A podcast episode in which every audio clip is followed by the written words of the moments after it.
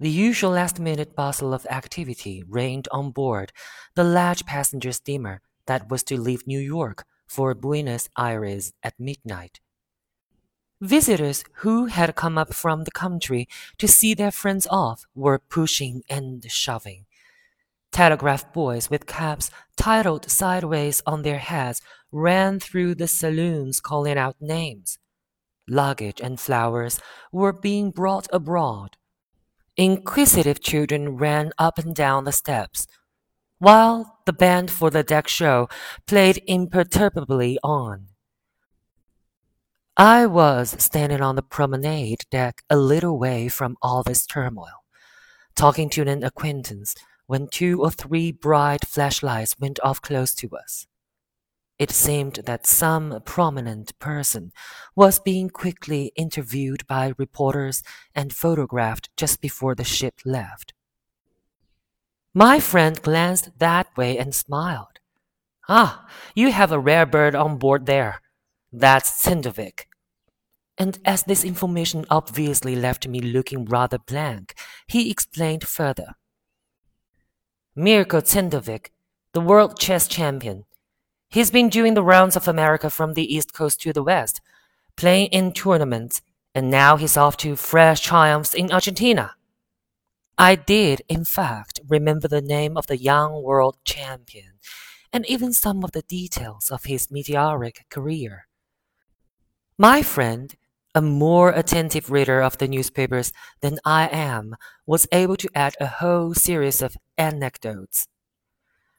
About a year ago, Czentovic had suddenly risen to be ranked with the most experienced masters of the art of chess, men like Alekhine, Capablanca, Tartakower, Lasker, and Bogolyubov. Not since the appearance of the seven-year-old infant prodigy Reshevsky at the New York Chess Tournament of 1922 had the incursion into that famous guild of a complete unknown aroused such general notice. For Czentovic's intellectual qualities by no means seemed to have marked him out for such a dazzling career. Soon the secret was leaking out that, in private life, this grandmaster of chess couldn't write a sentence in any language without making spelling mistakes. And as one of his piqued colleagues remarked with irate derision, his ignorance was universal in all fields. The son of a poor South Slavonian boatman whose tiny craft had been run down one night by a freight steamer carrying grain.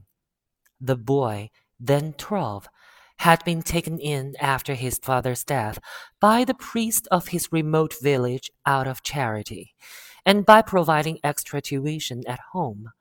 The good father did his very best to compensate for what the taciturn, stolid, broad-browed child had failed to learn at the village school.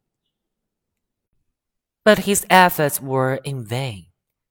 Even after the written characters had been explained to him a hundred times, Mirko kept staring at them as if they were unfamiliar.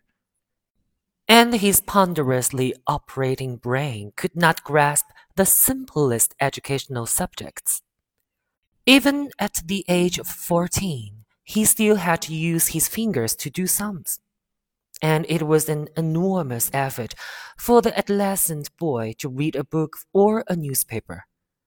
Yet Mirko could not be called reluctant or recalcitrant. He obediently did as he was told, fetched water, split firewood, worked in the fields, cleared out the kitchen, and dependably, if at an irritatingly slow pace, performed any service asked of him. But what particularly upset the good priest about the awkward boy was his total apathy. He did nothing unless he was especially requested to do it. He never asked a question, didn't play with other lads, and didn't seek occupation of his own accord without being expressly told to.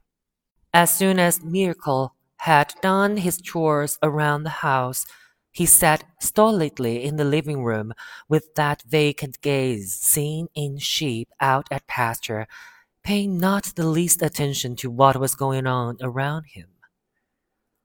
While the priest, smoking his long country pipe, played his usual three games of chess in the evening with the local policeman, the fair haired boy would sit beside them in silence, staring from under his heavy eyelids at the checkered board with apparently sleepy indifference.